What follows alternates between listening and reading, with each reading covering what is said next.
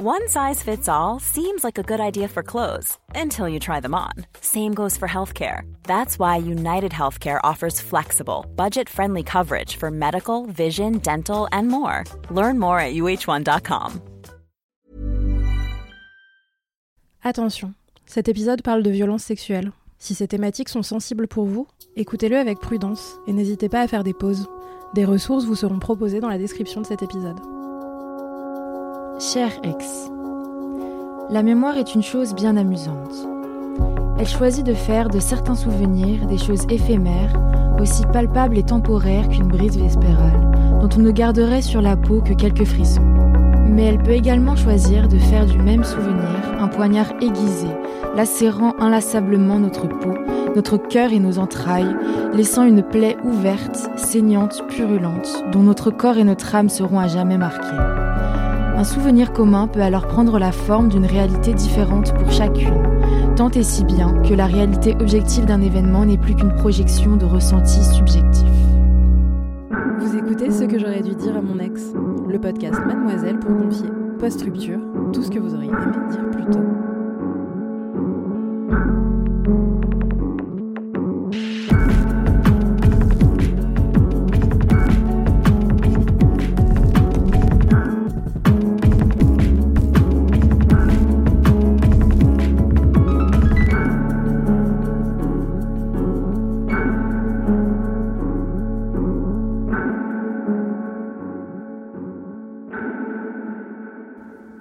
Aujourd'hui, je décide de t'écrire cette lettre pour que le couteau arrête de lacérer mon cœur et puisse le laisser guérir en paix. Et je sais que tu ne peux te rendre compte de ce que je ressens en t'écrivant ces mots, car, pour toi, ces souvenirs ne sont peut-être simplement que les quelques frissons provoqués par le vent frais de l'été, quand pour moi ils sont le poison acide qui me dévore lentement de l'intérieur. J'avais 19 ans lorsque nous nous sommes rencontrés et tu en avais 25. Je n'avais aucune idée de ce qu'était l'amour, de ce qu'était qu'une relation saine. Nous sommes restés ensemble sept ans. Tu étais ma première. Je t'ai aimé plus que tout au monde, plus que ma vie même. Mais ça ne suffisait jamais. Tant d'années où tu m'as fait ressentir que l'amour que je te portais n'était pas à la hauteur du tien, que je te devais toujours plus, et tu souffrais à chaque instant en pensant que je ne te donnais pas assez.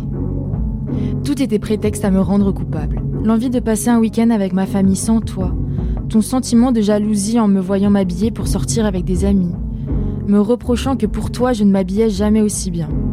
Le continuel reproche de ne pas t'aimer assez, car quoi que j'essayasse de faire ou de dire, je n'avais jamais la bonne réponse.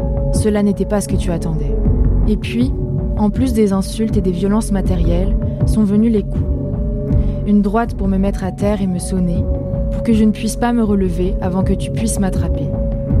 Tu as pris mon cou entre tes doigts et appuyé de toutes tes forces. Je me souviens de ton regard. Tu ne tentais pas simplement de me battre pour te défouler ou me corriger à ce moment-là. Ta haine était telle que je compris que tu voulais me tuer. J'étais devenue la cause de ton mal et en me tuant, tu pensais qu'il disparaîtrait. Tes doigts m'étranglant, mes yeux te suppliant de me laisser partir la peur m'enveloppant tout entière.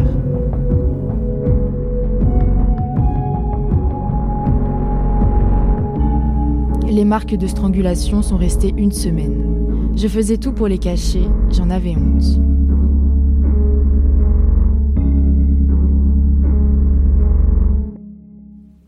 Une seconde fois, te voyant prendre un couteau après m'avoir fait tomber du haut des escaliers, j'ai rampé jusqu'à la cabine de douche où je me suis recroquevillée en te suppliant d'arrêter, de ne pas me tuer.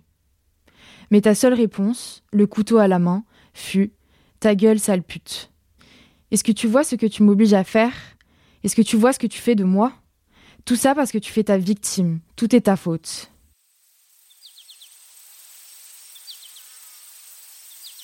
Je savais pas mettre mes limites euh, à l'époque.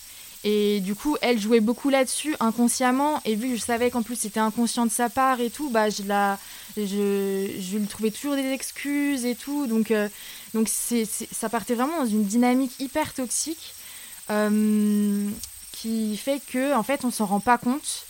On a des fois des petits trucs comme ça, des petits flashs. Et puis après, en fait, tant qu'il n'y a pas vraiment une prise de conscience complète, et bah c'est hyper dur de. On a tellement envie de faire marcher le truc. En plus, nous, c'était vraiment. Euh, c'était une longue relation. Et euh, du coup, en fait, j'avais pas d'autres repères dans ma vie non plus. Donc, en fait, fallait pas que ça lâche, quoi. C'est un processus qui s'instaure vraiment doucement. Maintenant, je regrette. Aujourd'hui, je me dis, les moments où j'avais juste envie de balancer le torchon et de me barrer, j'aurais dû le faire. Il faut se dire, ok, si je ressens ça, à ce moment-là, c'est qu'il y a peut-être quelque chose qui va pas. Euh, bah, il faut euh, essayer d'en parler ou euh, partir, quoi.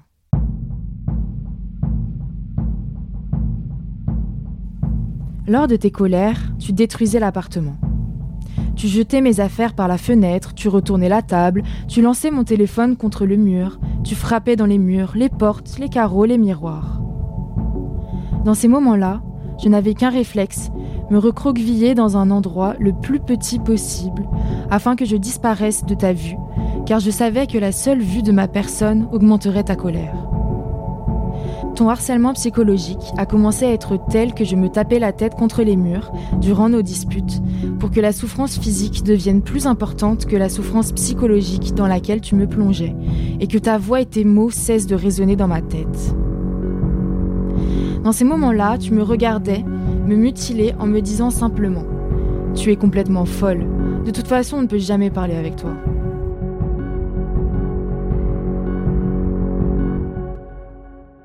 Un jour où le harcèlement était à son paroxysme, je t'ai poussé sur le lit en te menaçant que moi aussi je pouvais te faire souffrir autant que tu m'avais et que tu me faisais souffrir. Tu m'as regardé en souriant et tu me dis Tu ne me fais pas peur. Tu ne me feras jamais souffrir. Tu en es incapable. Je le sais car ce démon-là, je peux le reconnaître chez l'autre, car je l'ai en moi. Et toi, tu ne l'as pas.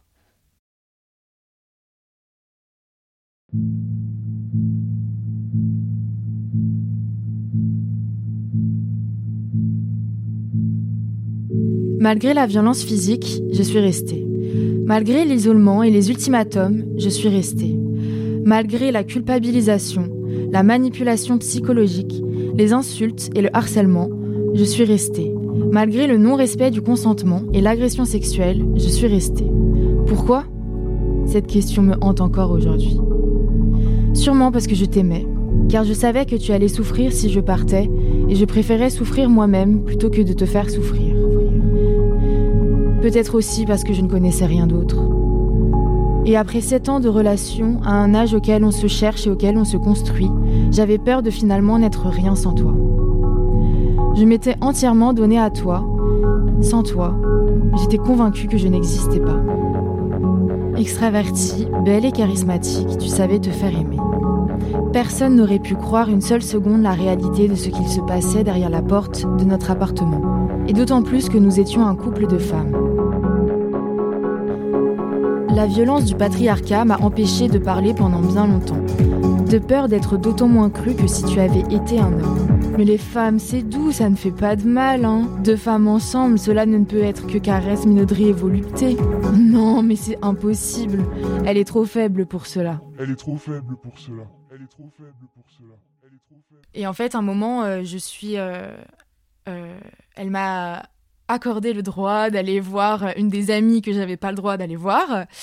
Euh, donc je suis allée la voir pour euh, travailler avec elle. Et en fait, un moment, elle m'appelle pendant que je suis chez elle, euh, tout ça. Je pars de la, de la pièce et je réponds. Et elle me fait Ouais, allô? Je lui dis Oui, oui, qu'est-ce qu'il y a? Elle me fait Ouais, pourquoi t'es essoufflée quand tu me réponds? Et je lui dis euh, non mais je viens parce que je viens juste de changer de pièce parce qu'il y a Manon qui travaille à côté, euh, enfin c'est pour pas la déranger et tout. Elle me dit euh, non mais c'est pas normal, tu devrais pas être essoufflée, je mets la visio, faut que je te vois, est-ce que t'es bien là-bas? Enfin bon bref voilà tous les trucs super chiants. Et donc là on commence à s'embrouiller machin et je commence à pleurer et tout. Et là elle me fait un ultimatum en mode euh, écoute, si dans 15 minutes euh, t'es pas rentré à la maison, euh, je. Enfin, c'est terminé entre nous, machin. Et donc moi je suis en pleurs, je raccroche, euh, je vais voir Manon, je lui dis bah désolé, je dois y aller, euh, elle m'a mis un ultimatum, machin et tout. Et elle me voit, euh, je suis complètement enfin dans le mal, et elle me dit mais t'es sûr que tu peux y aller comme ça et tout, ça va? Et je lui dis oui oui t'inquiète, ça va s'arranger, ça va, y a pas de problème. Je lui en avais pas parlé à l'époque. Elle me dit cette phrase, ouais si ta copine avait été un mec, j'aurais vraiment eu peur pour ta vie. J'en veux à tout ce système patriarcal qui crée ce besoin de domination de l'autre par la violence et qui empêche beaucoup d'entre nous de parler. En tant que femme aimant les femmes, je me rends compte qu'il est tellement puissant qu'il s'insinue même là où nous essayons de le rejeter de toutes nos forces. L'intime est politique. Aujourd'hui, j'ai réussi à te quitter car j'ai commencé à parler. J'ai pris alors conscience de la toxicité de notre relation et mon entourage m'a donné la force de partir en me montrant que je n'étais pas seule et que sans toi, j'étais finalement quelqu'une. Tout ça, tu vois, je ne l'oublierai jamais. Les cauchemars nocturnes, la souffrance et la peur ne cessent pas. Je t'écris cette lettre pour que toi aussi tu te rappelles et que toi non plus tu n'oublies pas. Pour que pour toi, cette brise d'été devienne tempête destructrice. Et moi j'ai espoir qu'avec cette lettre, ma plaie béante commence à devenir cicatrice. Je ne vais pas finir par quelques phrases te donnant l'absolution, me faisant passer pour une bonne personne aux yeux des autres en évoquant tout de même nos bons moments et en t'accordant le pardon. Je vais simplement la terminer en disant, tout antithétique que cela puisse être, que tu m'as construite et tu m'as détruite. Chaque jour, je dois désormais apprendre à vivre et à apprivoiser la colère qui gronde et qui tempête en moi. C'est le prix de ma liberté.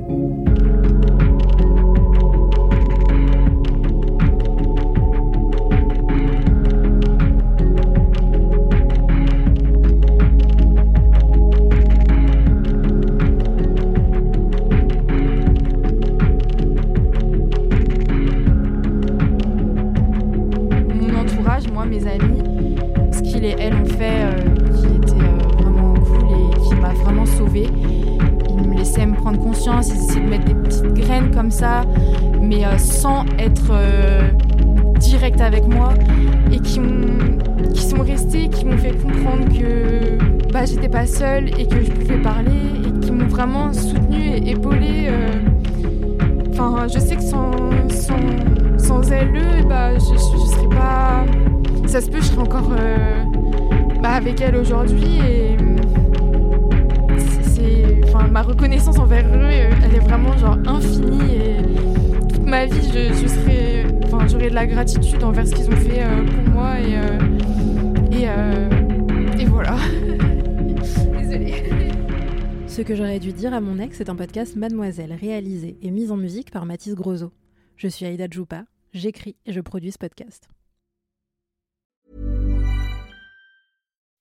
When you make decisions for your company, you look for the no-brainers. If you have a lot of mailing to do, stamps.com is the ultimate no-brainer. Use the stamps.com mobile app to mail everything you need to keep your business running with up to 89% off USPS and UPS. Make the same no-brainer decision as over 1 million other businesses with stamps.com. Use code program for a special offer. That's stamps.com, code program.